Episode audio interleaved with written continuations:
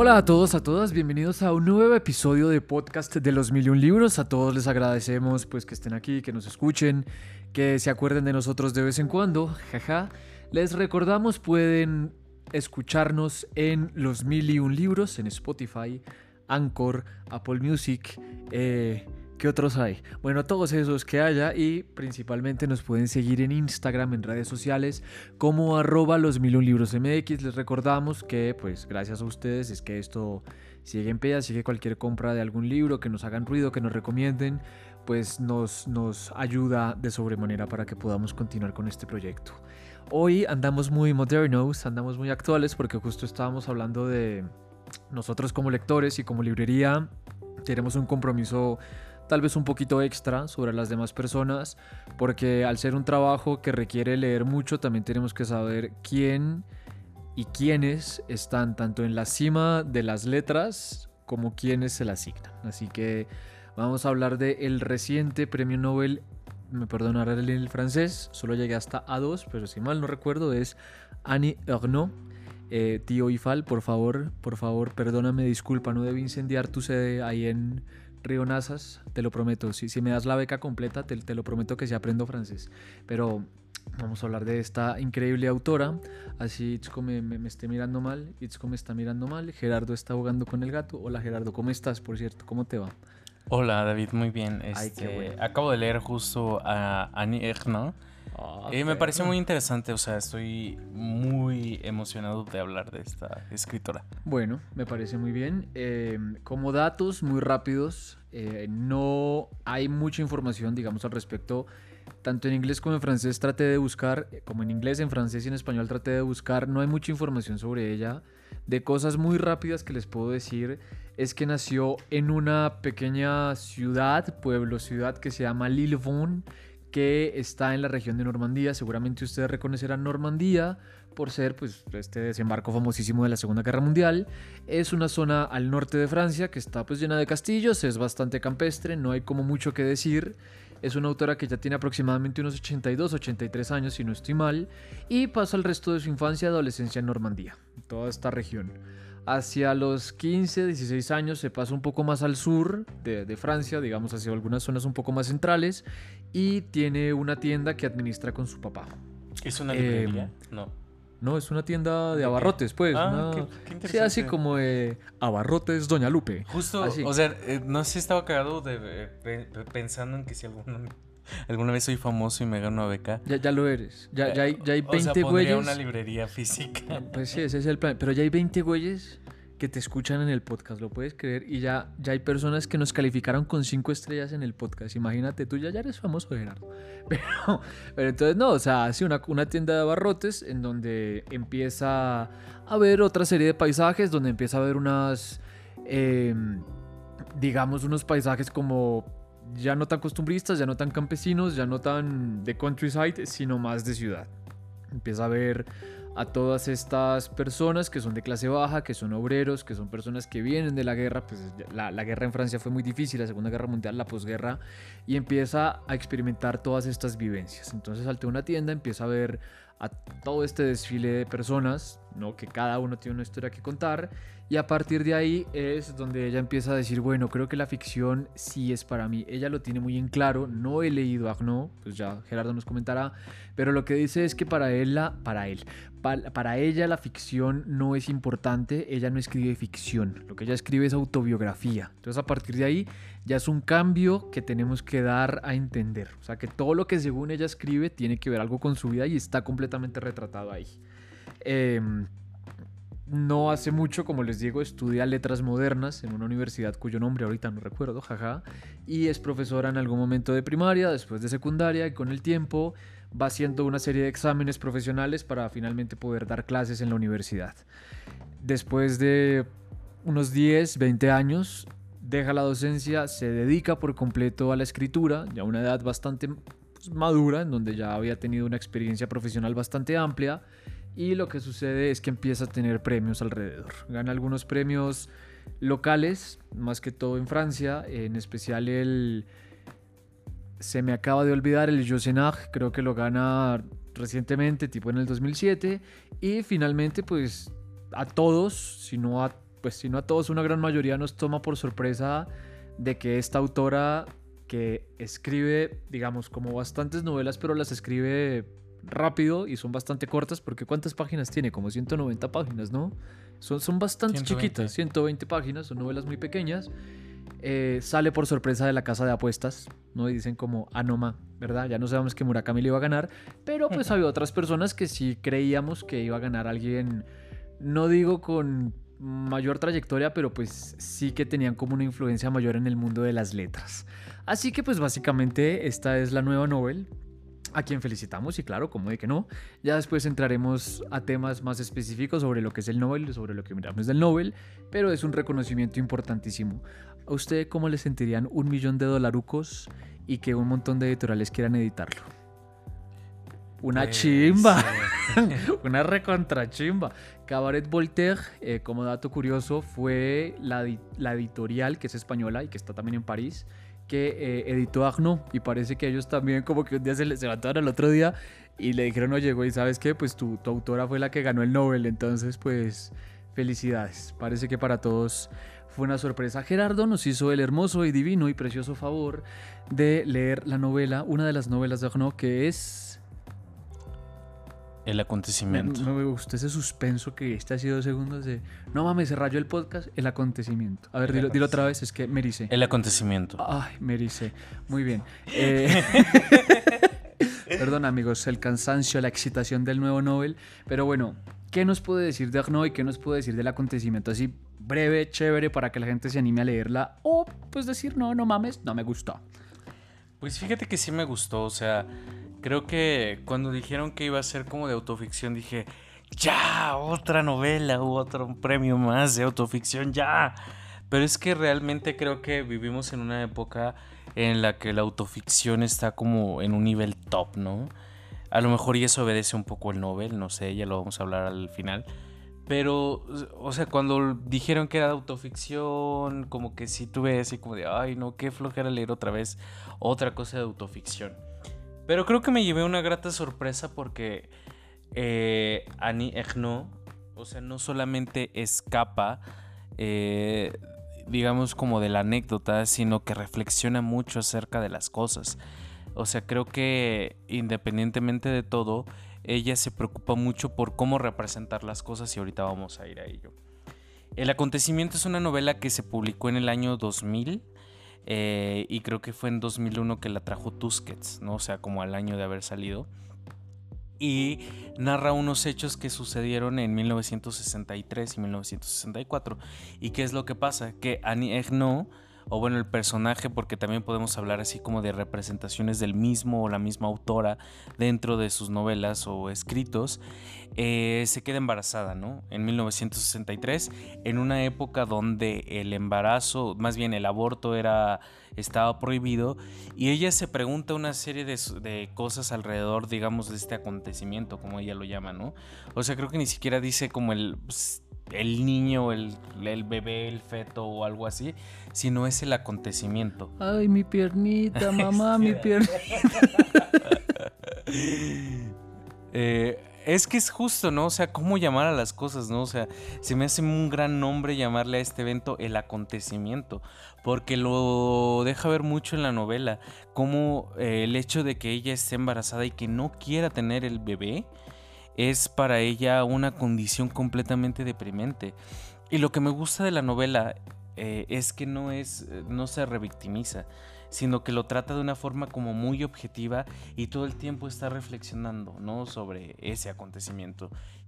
Y una de las imágenes que más me impresionó de la novela es, sucede al principio, así que no es como un spoiler, es que por ejemplo ella, eh, bueno, al principio lo liga muy interesante con el VIH eh, pero le dan como su certificado de embarazo y ella lo rompe.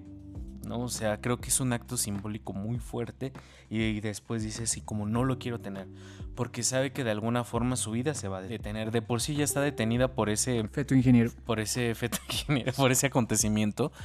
Eh, y entonces ella se plantea, ¿no? O sea, cómo... Imagínate, en esa época donde eh, el aborto era clandestino, cómo una mujer que no quiere tener un hijo se va a enfrentar a una sociedad que por sí es muy moralista, que está en contra del aborto y ella necesita tener una salida, ¿no? Y entonces hace todo lo posible para encontrar esa solución. Eh, pero eh, creo que de alguna forma eh, su condición, ¿no? Siempre todo el tiempo, o sea, ella es una excelente, se nota, es una excelente escritora, es una excelente estudiante, es una excelente maestra y todo se ve opacado por esto. Entonces es una condición que ella la arrastra y que no puede, no puede no dejar pensar de este hecho y se ve como en la novela. Pero independientemente como de toda esta, digamos, eh, anécdota donde vemos todo lo que está sucediendo, donde nos está explicando cómo era, cómo pensaban incluso los doctores, ¿no?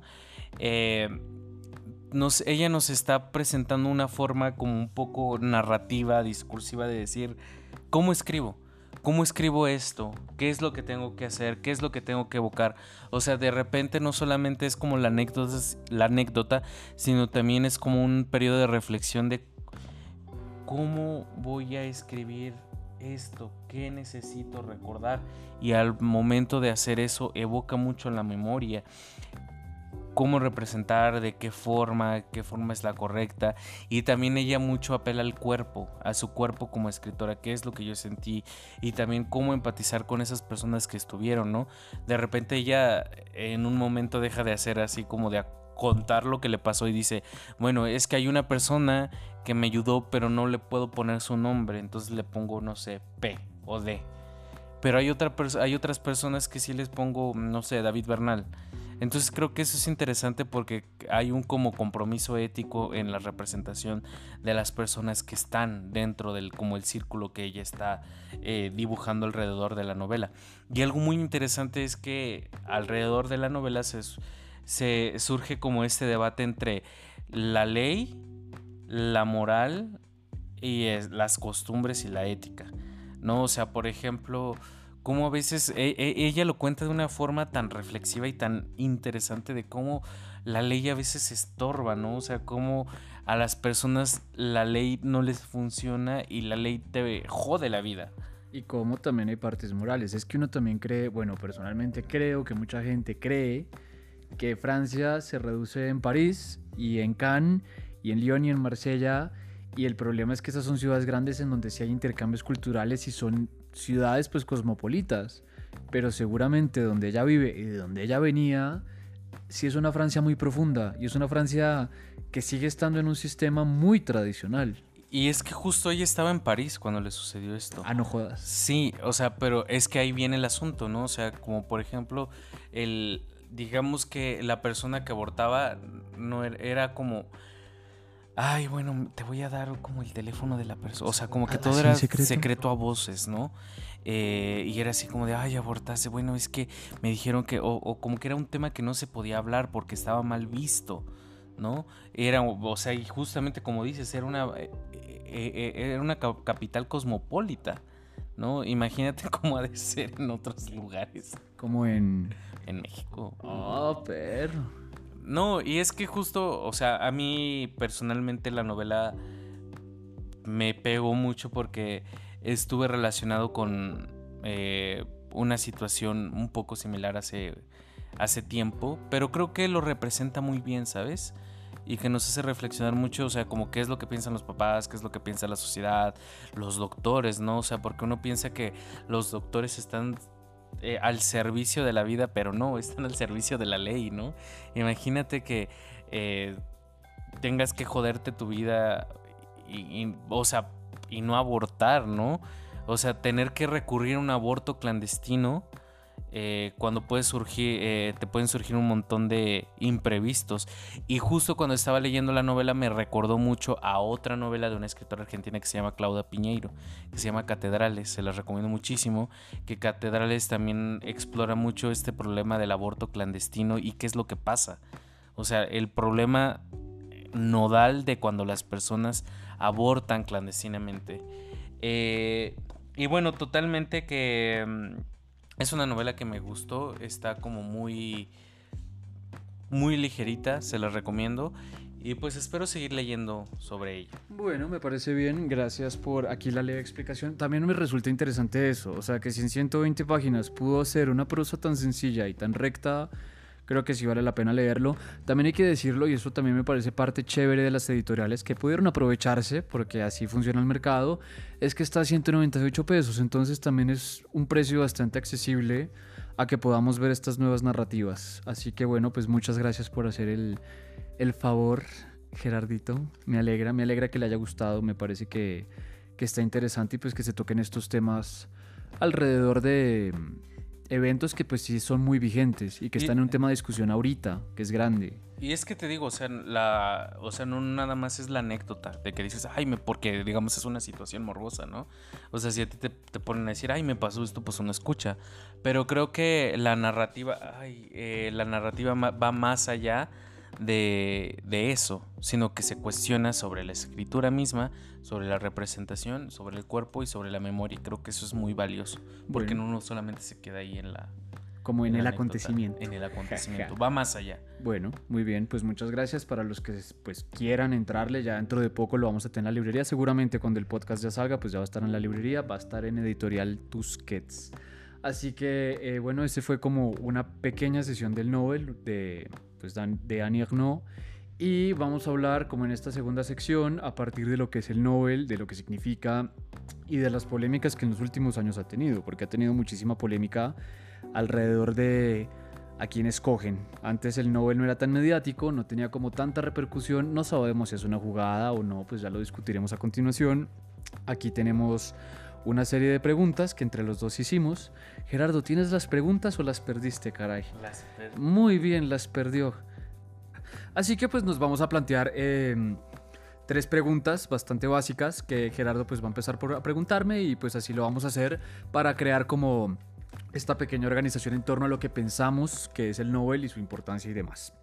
Así que Gerardo, cuéntame mientras te comes tu delicioso Duvalín.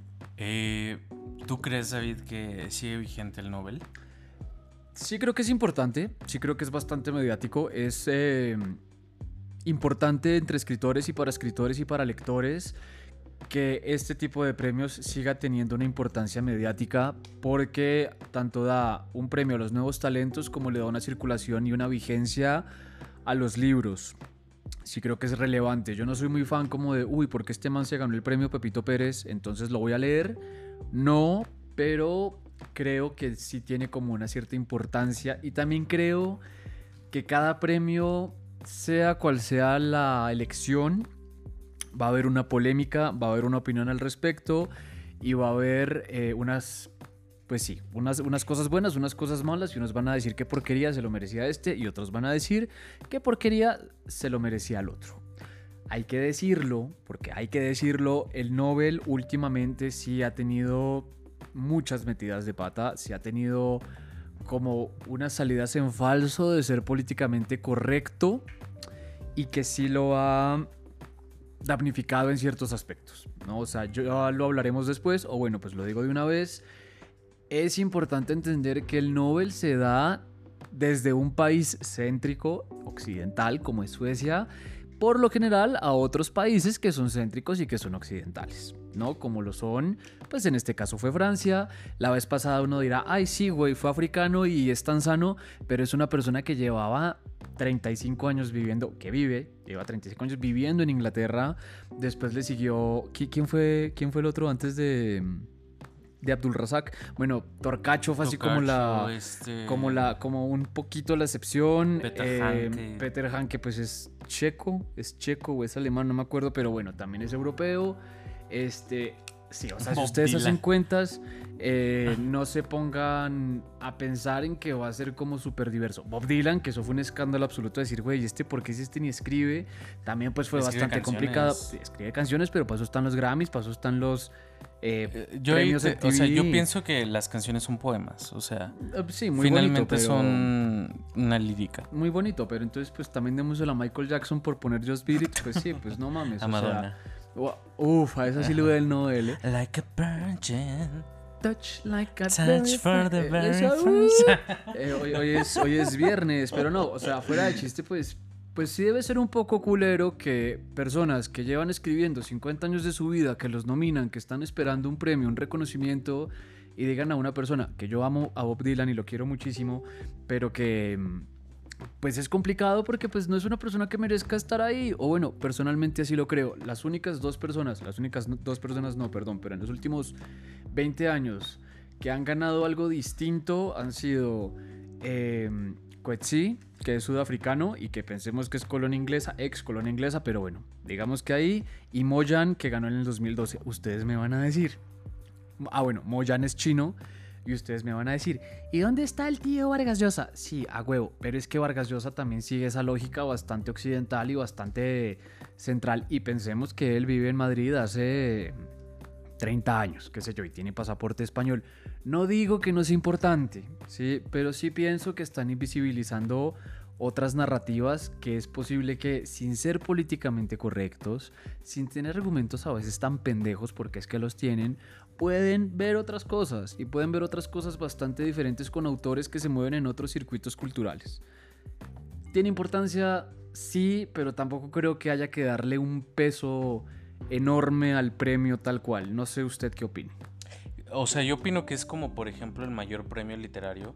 O sea, como que eh, de alguna forma hace mucho tiempo es, fue un premio que consagró no es así como, por ejemplo, el Nobel era, es el máximo premio literario. Eh, yo creo que, o sea, así como tú dices, ha tenido sus tropiezos. Eh, pero personalmente con Abdul Razak Gurna, creo que lo estábamos platicando el otro día, ¿no? Eh, lo tuvimos en club de lectura para mayo, creo, de este Sí, para el mes que fuera, pues. Y como que tuvimos un sinsabor. Pero es que, ¿sabes? Ahí también viene como el lado oscuro de las editoriales que es así como de ¡pum! Se ganó el Nobel. Publícalo ya. ¿no? Y entonces hacen unas ediciones y unas traducciones chafísimas, como una maruchan instantánea, sí, no bien ricas, ¿no? Ah, ¿verdad? Pero es que sí, ¿no? O sea, son como, pues, güey, o sea, tradúcete un libro en cinco días. O Em, agarra esa traducción chafona de los noventas porque ya, se, o sea, todo el mundo va a leer el Nobel. Entonces tienes que vender, vende, vende, vende, vende. Entonces creo que a veces eso ponen mal al Nobel. Y lo, y lo digo exactamente por Abdul Razak. Porque creo, o sea, yo lo estaba leyendo y yo decía, como un libro que me está contando algo que me gusta mucho, o bueno, que me está eh, cuestionando, me hace reflexionar, no me gusta. ¿Sí me explicó?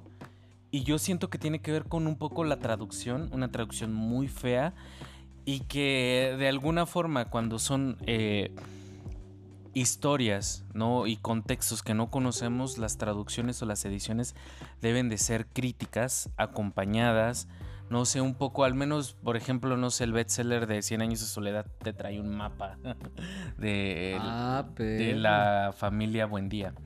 Y acá ah, no. Está chimba. Y acá no, y es así como de cómo voy a identificar cosas que no. O sea, sé que, por ejemplo, no todo se lo tienes que dar masticado al lector y que el lector tiene que ir a, consultar. Pero, creo que una edición ponele cinco generosa, pesitos, sí. Eh, anotada. Un prólogo bonito, tal. Sí, fue un problema grande. Mucha gente me ha dicho que ha leído Abdul Razak, hablando del Nobel, que lo lea en inglés, que es en la lengua en que se escribió, porque es que sí, también lo hablábamos, había muchos, muchos, muchos problemas con ciertos términos que eran árabes y que uno, porque uno es ignorante, ¿verdad? Pero que uno no lograba captar. Entonces a uno le cortaba mucho la, la inspiración. La inspiración, el ritmo, y, entonces uno decía, mm, bueno, va. Y es que justamente eso es lo padre de esa novela, ¿no? O sea, que te presenta un mundo multicultural riquísimo. O sea, yo no me había imaginado que en esa región de Tanzania, ¿era? Sí, Tanzania. Tanzania estuvieran los árabes, ¿no? Alemanes eh, y un montón de pueblos. O sea, es, no se me cabía en la cabeza. Y creo que eso es lo que le falta. Em, y bueno, no sé, cómo ya para cerrar esta novela, eh, es muy interesante porque creo que es otro tipo de narrativa que se dedica más un poco a la contemplación como de los, o sea, la novela se llama Paraíso, ¿no? O sea, eso que implica ya de por sí un paraíso y nosotros estamos recorriendo una zona, estamos en un viaje Y que, por ejemplo, ahí los personajes siento que no importan tanto. No el, el, protagonista, que ahorita no me acuerdo bien cómo se llama, se diluye con el viaje. Y entonces a lo mejor y nosotros no estamos acostumbrados como a esa eh, es, eh, tipo de narrativa donde el personaje se desdibuja y todo se convierte como en paisaje y en crónica. Totalmente de acuerdo. Es algo que el Nobel tiene que tener en cuenta. Es algo que los autores y las personas que califican eso deben tener en cuenta. No estoy diciendo, y vuelvo y lo digo, que porque sea el Nobel, pues entonces ya es pésimo o ya es increíble. Pero pues a veces sí hay que ser un poquito más críticos con ese tipo de, con ese tipo de autores. La siguiente pregunta, pues ya relacionándolo al podcast, ya relacionándolo al Nobel de Literatura actual, es bajo su criterio como lector, porque pues es igualmente valor que cualquier persona que lo haya leído, es Annie Arnaud se merecía el Nobel, había otros competidores mejor preparados, el tema sí vale la pena, o sea, ¿usted qué opina? Así como lector, como lo poquito que me alcanzó a leer. Pues una novela. Eh, ay, es una pregunta muy compleja. Eh, sinceramente yo pienso que podrían haber como otras personas que se hubieran ganado el Nobel. Eh, Annie Ernaux no me desagrado en absoluto. Creo que es una escritora que debemos de leer. Pero siento como que podría haber algún otro escritor o otra escritora que más sólido. Que es que eso me raya, es que eso me raya porque por ejemplo hay muchos autores que siempre están en la long list, que después están en la short list y llevan 10 años, marica.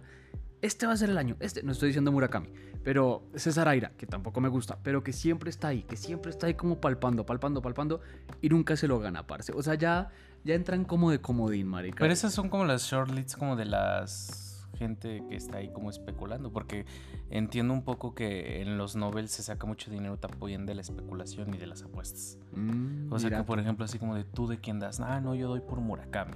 Y ah, nunca gana. Maldita sea estúpido Murakami, eres como el maldito Cruz Azul. Ah, no, ya no podemos echar el chiste porque será un Y se lo gana el siguiente año, ¿no? Exacto. Ay, no, ojalá y no, me cae mal ese señor. Yo no lo he leído. Pues bueno, eh, ok, pues válido, creo que una, no todo. Pero creo, o sea, no creo que se o sea, no quiero ser así como tan tajante de no se lo merece porque yo, ¿quién soy para dictar se lo merece o no? Pero eh, creo que hay otras personas como más sólidas, más fuertes, y, eh, pero siento que eh, sí es una persona, es una escritora que se debe leer. Ok, bueno, me parece bien, me parece bien. Yo pues no puedo decir nada al respecto porque no la he leído, ¿verdad? Pues ahí la tengo en, curso, ya la leeré en su momento y pues ya veremos qué onda. Por último, eh, vamos a hablar sobre algunos novel que hemos leído, no como de forma muy corta. Este, yo ahí sí se la debo. Yo leí a Ishiguro, Kazu Ishiguro, que a todas estas sí, muy japonés y la chingada y no sé qué, pero igual lleva en Londres 20 años. No me acuerdo qué leí, creo que Pálida Luz de las Colinas, una vaina así. Y está bueno, me parece interesante, habla sobre la guerra en Japón, sobre la Segunda Guerra Mundial, la bomba atómica, lo, lo complejo que fue reconstruir una sociedad, o sea, todo este dilema moral al respecto, pero la verdad que no me logró convencer. ¿Usted ha leído Ishiguro? Eh, leí, creo que nunca me abandones, pero no lo terminé. No, la verdad sí, como que me habías dicho que no terminaste, o bueno, no leíste o te desagradó mucho, ¿cómo se llama Patrick Mondiano? No, porque no lo he leído, pero es que no se me da la gana leerlo. No, punto. A mí ese cuento, porque vuelve y juega, marica. El cuento de la berraca Segunda Guerra Mundial me tiene hasta la coronilla, porque vuelven y vuelven y vuelven y vuelven y es como el único espectáculo de lo que pueden hablar. Igual, y muy seguramente yo me estoy equivocando, pero me acuerdo que Modiano, o sea, le dieron el Nobel por lo mismo, por decir... has leído es que, García Márquez es un Nobel. Pues sí, pero es que Gavito sí es chévere, papi. Ah, pero además fue en el 82, pero así como estos noveles recientes, no leería Modiano. O sea, no se me, no se me antoja en absoluto a Peter... ¿Cómo se llama el otro? Peter... Peter Hanka. Peter Hanka tampoco se me, se me, se me cruza por la cabeza leerlo. Eh, ¿Qué otro está Torcacho? Sí, usted leyó a Torcacho, ¿no? pero ¿saben a quién se lo recomiendo? O sea, que fue un escritor que cuando lo leí caí como en su trampa y lo leí con tanta pasión y tanta intensidad que es a José Saramago. O sea, José Saramago yo lo descubrí cuando tenía más o menos como 16 años. Que el primer libro que leí fue Las intermitencias de la muerte. Y no manchen, o sea, me voló la cabeza. Porque Las intermitencias de la muerte es, es, hace una reflexión sobre lo necesario que tiene que ser la muerte en la vida porque, o sea, es lo que pasa al principio de la novela, no son spoilers, pero es la historia de, en una, en un, creo que en un país la gente deja de morir, ¿no? Y al principio la gente se alegra porque, ay, qué chido, vamos a vivir eternamente. Pero poco a poco la gente se va dando cuenta de la necesidad de la muerte. Tanto así que la piden a gritos. O sea, y creo que después de leer las intermitencias de la muerte yo quedé completamente desolado y dije, quiero leer más de este sujeto. Y leí Caín, leí el Evangelio de Jesucristo, que también es una joya. Eh, leí el ensayo sobre la ceguera. Que, o sea, es que todo lo que escribía José Saramago de verdad es oro.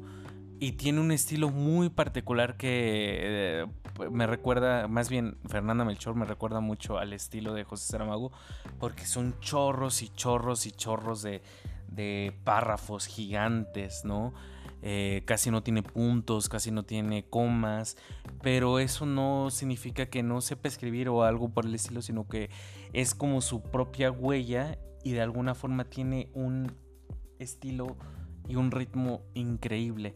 Y creo que a pesar de todo, este José Saramago es un escritor que piensa mucho desde una cuestión filosófica, porque todos sus libros apelan a, a las angustias del ser humano. No sé, o sea, yo voy a seguir amando a José Saramago por toda mi vida. Está bien, me parece, me parece. Yo, otra de mis grandes experiencias fue el Ecleso, o sea, tampoco me gustó en absoluto. Mire, yo leí Vietma bajo el, ¿qué? Bajo el cielo de Seúl. No, parce, no lo aguanté, no lo aguanté. O sea, definitivamente hay obras que no, no me dan. Sí les recomiendo mucho a Simbroska, que es una no sé si ya murió, pero es una autora polaca muy, muy, muy buena que vendemos, que está en el Fondo de Cultura Económica.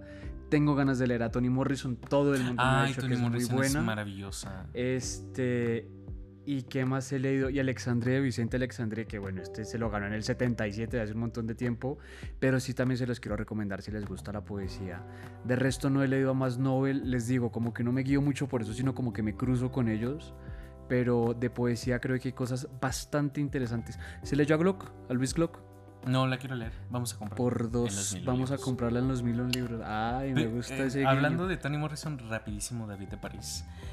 ¿Sabes qué? Eh, yo leí Beloved, pero hay un acontecimiento, hablando del acontecimiento importante, o sea, que es así súper desgarrador, es por qué una mamá llega a matar a su hijo. O sea, no o sea, el contexto es que están como, ¿cómo se llama ese periodo donde eh, los afroamericanos salen del sur para irse al norte?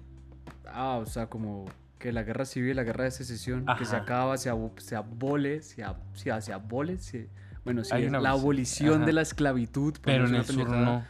Exacto, entonces tienen que emigrar y está todo este rollo. Pero hay como una ley, ¿no? De que, por ejemplo, hay una especie así como de los esclavos que, eh, que todavía tiene, que los reclaman, algo así, tienen que regresar.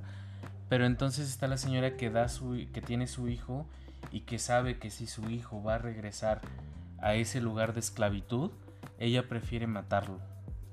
Oh, no, es de verdad es una novela brutal. Nice, nice. Hay, por ejemplo, me pasó igual que con Abdul Razak, que la traducción de bolsillo es malísima. Pero acaba de salir una de Lumen, seguramente es más, es un poco mejor. Pero aún así me encantó la novela. Bueno, leeré si es, es una de mis grandes deudas que tengo por ahí. No vamos a nombrar al tío Paz porque a nadie le gusta el tío Paz. Muchas gracias. Eh, pues bueno, pues eh, sería todo de nuestra parte. Por último, por último, por último, ¿qué está leyendo? Eh, pues estoy leyendo a un autor que le gusta mucho a David. A ver. John Kennedy Toole con La Conjura de los Necios Anoma, Anoma. para el Club de Lectura de los Million Libros de noviembre. ¿Y si le está gustando? Eh, sí. Ah, eh, sí. muy bien. No, muy convincente. Eh, lo que sucede es que, por ejemplo, yo estoy muy acostumbrado con una narrativa así solemne, depresiva que este libro me da mucha gracia, ¿no? Es así como de. Es una. Lo que yo le decía a David es como muy de farsa, de mucha comedia, de decir qué, qué, curioso sujeto, ¿no?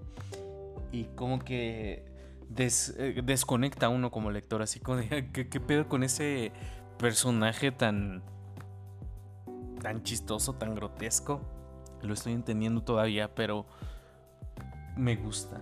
Bueno, me alegra, me alegra, me alegra. ¿Y tú qué estás leyendo? Ay, yo gracias por ¿Tú qué estás leyendo? Gracias por preguntar. El infinito en un junco, fíjese. Uno de mis grandes, grandes deudas que tuve con mucha gente porque me decían, no, léetelo, léetelo, léetelo. Y por fin tuve la oportunidad de leerlo. Voy como en la página 100. De verdad, recomendadísimo, parce. Está en 3.99 en edición de bolsillo. Se los recomiendo muchísimo.